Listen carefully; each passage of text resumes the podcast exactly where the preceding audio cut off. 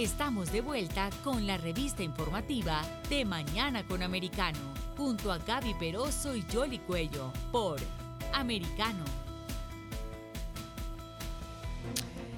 Seguimos con ustedes aquí en De Mañana con Americano y vamos a hablar de otro tema que es muy interesante y es eh, lo que se sigue analizando, descubriendo en las otras galaxias. Y vamos a saludar a alguien que sabe bastante de este tema porque ayer además mostraban esas ah, fotografías ah, espectaculares del agujero negro, pero que no se veía tan negro, se veía con un esplendor. Está con nosotros Julio Gallegos Alvarado, él es un reconocido astrofísico que forma parte del equipo del Centro Europeo de Astronomía Espacial en Madrid, pero además ah, de ser profesor de vehículos espaciales y diseño de satélites en el Departamento de Ingeniería Aeroespacial de la Universidad Europea. ¿Cómo está? ¿Cómo le ha ido? Muchas gracias por atendernos aquí en De Mañana con Americano. Muchísimas gracias, todo bien por aquí. Me imagino que usted también estaba encantando viendo todas esas fotografías. ¿Qué nos puede decir? ¿Qué necesitamos saber los ciudadanos comunes y corrientes de todo esto que nos está mostrando? Pues bueno, es, es una evolución eh, fantástica de lo que ya hace dos, bueno, ya tres años, en el 2019 se presentó la, una imagen muy similar, pero de un agujero negro que está en otra galaxia, el que se conoce como el M87 que es un agujero mucho más masivo, eh, con un jet, o sea que lo conocíamos y estábamos seguros que era un agujero negro, y esa fue la primera imagen, como bien dices, no es del agujero negro, sino que de las eh, partículas, de las estrellas que están alrededor siendo aceleradas por el agujero negro, que eso es lo que podemos ver. El que estamos viendo ahora es el agujero negro que está en el centro de nuestra galaxia que ya, ya de por sí es impresionante, pero es que además es la confirmación eh, absoluta de que, en efecto, lo que creíamos que había un agujero negro supermasivo en el centro de nuestra galaxia es cierto. Entonces, habíamos hecho observaciones, pero con esto estamos viendo directamente lo que se conoce como el horizonte de los eventos del agujero negro Sagitario A. Ahora, este tipo de fenómenos eh, dicen que absorbe gas, que absorbe luz. ¿Cuál función podría cumplir dentro de nuestra galaxia eh, para entenderlo mejor o eso todavía ni siquiera lo hemos descubierto? Eh, eh, de hecho, es una grandísima pregunta que es lo que nos tiene en todos los astrofísicos en vilo. ¿Cuál es la función de los agujeros supermasivos? ¿Cómo se formaron? ¿Por qué creemos que existen en todas las galaxias? Existe un agujero negro en el centro o incluso dos o más. Entonces, se ha dicho y se, se piensa que son como la, fuente de energía, como las baterías del universo. Son los que le dan esa, eh, iniciaron la dinámica del movimiento de las estrellas dentro de la galaxia, ¿no? Pero como bien dices, es algo que todavía estamos por entender y estas imágenes eh, nos permiten acercarnos más. Y otra cosa, es algo que coincide casi perfectamente, bueno, yo diría que perfectamente con las teorías que conocemos, ¿no? De las teorías de la relatividad de Einstein, predecían los agujeros negros y los estamos viendo y es, que concuerda las simulaciones perfectamente con lo que estamos observando. Pero ahora, cuando uno eh, se remonta de pronto a las películas y salían esos agujeros negros, era que se lo tragaban todo. Eso, eso no se ha podido comprobar, es decir, o eso es más bien parte de la ficción y ahora ustedes están mm. decantando un poco más la realidad de la galaxia. No, sí, es, son, eh, son unos agujeros, por eso tienen ese nombre, porque absorben todo lo que entra en ese um, horizonte de los eventos. Si una estrella tiene la mala suerte de acercarse demasiado, la va a devorar, o incluso va a devorar una pequeña galaxia. Eh, lo que pasa es que es un proceso lento, ¿no? Para, para la vida del ser humano es casi eterno, porque estamos, el agujero negro está rotando, las estrellas van rotando a su alrededor, y de hecho ya hemos tomado imágenes de una estrella que estaba rotando alrededor del, del agujero negro, perdón, y de repente desaparece. Entonces como que ha caído en el agujero negro, ¿no? Entonces, oh. sí, estos son como aspiradoras, eh, pero tienen un límite de por su tamaño y su absorción. rotación, tienen, sí, tienen un límite de hasta dónde puedo empezar a absorber. O sea, no es que vayan a consumir todo el universo ni se vayan a traer la galaxia, ¿no? Tienen un límite de un radio de acción, y, pero sí, son elementos que tenemos que entender mejor porque realmente lo que pase dentro solo tenemos teoría. Y, pero no hay todavía ninguna tecnología que pueda llegar hasta allá. Estas fotografías están mostrando como los alrededores y lo que está o, se está desarrollando a, futuro eso. Es, no, es que eso, eso es un problema de, información, porque una de las paradojas de estos agujeros negros es que si consumen todo, ni siquiera la luz puede escapar, también la información. Entonces, oh. ahora se está trabajando en teorías para ver si en efecto hay alguna forma de extraer información de los agujeros negros. Pero por el momento todo lo que pasa adentro solo lo podemos teorizar. Eh, hay muchas teorías, hay una teoría muy establecida de los agujeros negros basándose en la, general, eh, la teoría general de la relatividad, pero es algo que solo no vamos a poder tener una comprobación por el momento. Es cierto que las ondas gravitacionales, que ya se detectaron en el 2015 por primera vez, también predichas por la teoría de la relatividad, nos dan una visión un poquito más allá, ¿no? Es decir, ¿qué pasa con, con la masa eh, cuando interactúa un agujero negro con una galaxia o con una estrella de neutrones o con lo que sea que está tragando, ¿no?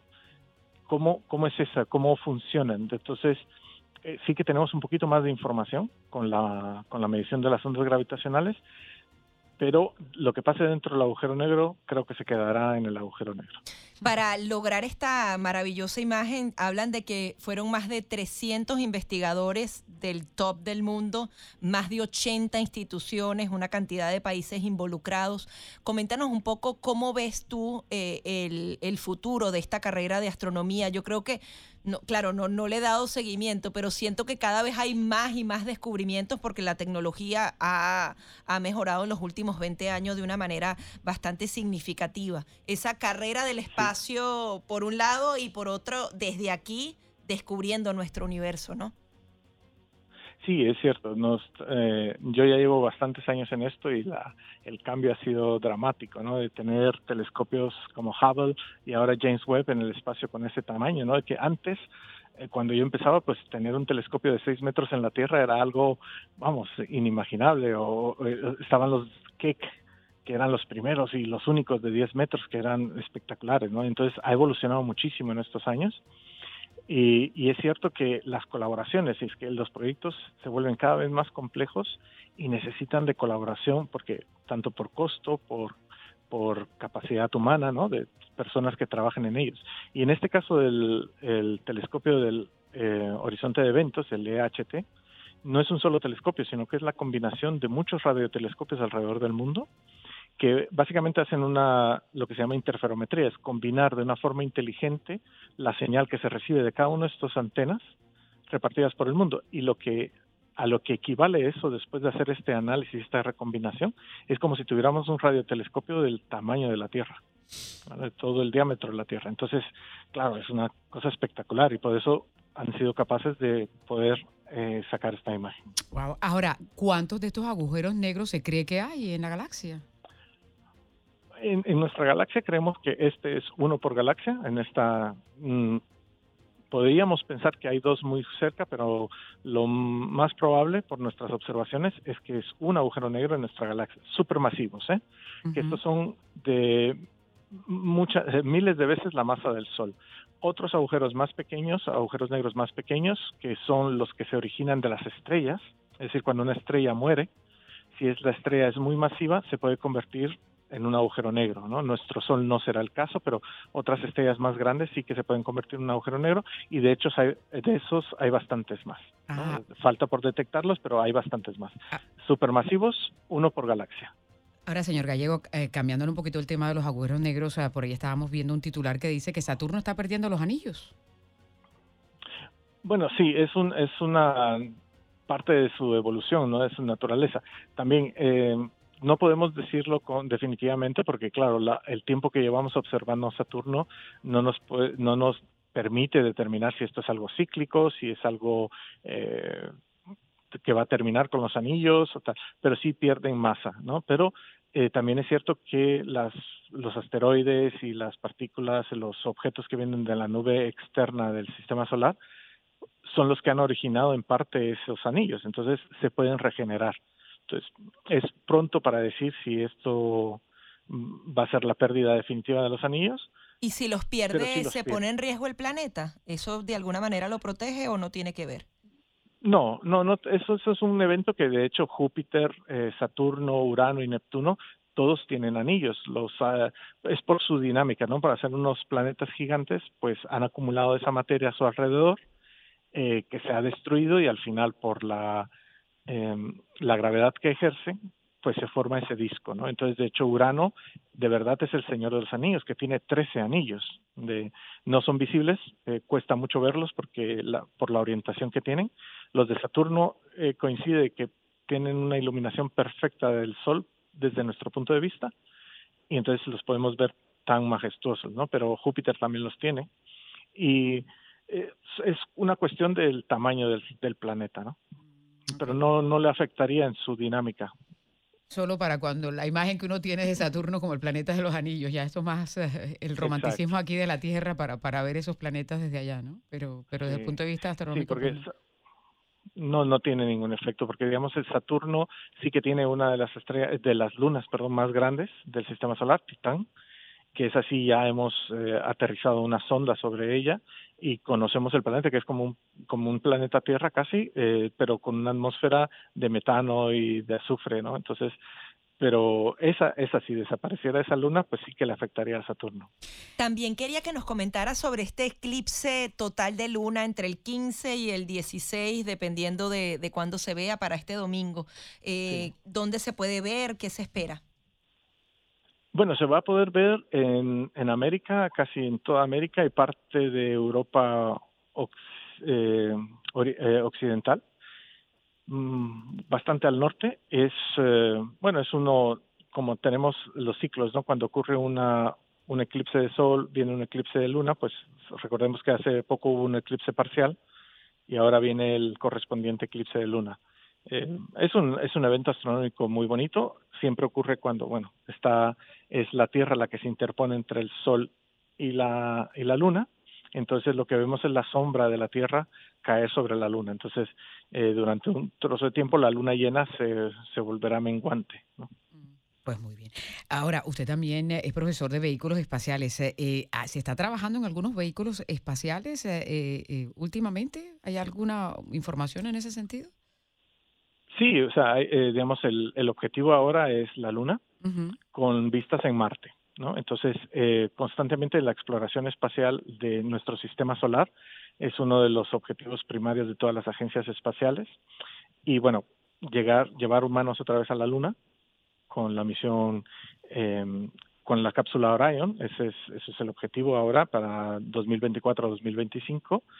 Eh, Marte es el planeta más visitado después de la Tierra de satélites y de rovers y hay planes para seguir, ¿no? Y el siguiente rover irá a recoger las muestras que están tomando los actuales y las regresará a la Tierra para su análisis más exhaustivo aquí en la Tierra. Y bueno, hay, hay misiones que se están planificando porque eh, Urano y Neptuno son los planetas menos observados, son los que se han quedado un poco atrás, incluso Plutón ha sido más observado que Neptuno y, Urano, y ya se está trabajando tanto la NASA como la Agencia Espacial Europea en colaborar para mandar una misión que detecte, eh, que vaya a visitar alguno de estos dos o los dos planetas. Pues muy bien, vamos a estar entonces pendientes con toda esa información y esperamos seguir contando con su conocimiento. Muchísimas gracias por estar con nosotros. A ustedes, muchas gracias. Buen día. Es Julio Gallegos Alvarado, es un reconocido astrofísico que forma parte del equipo del Centro Europeo de Astronomía Espacial aquí en la Mañana con Americano.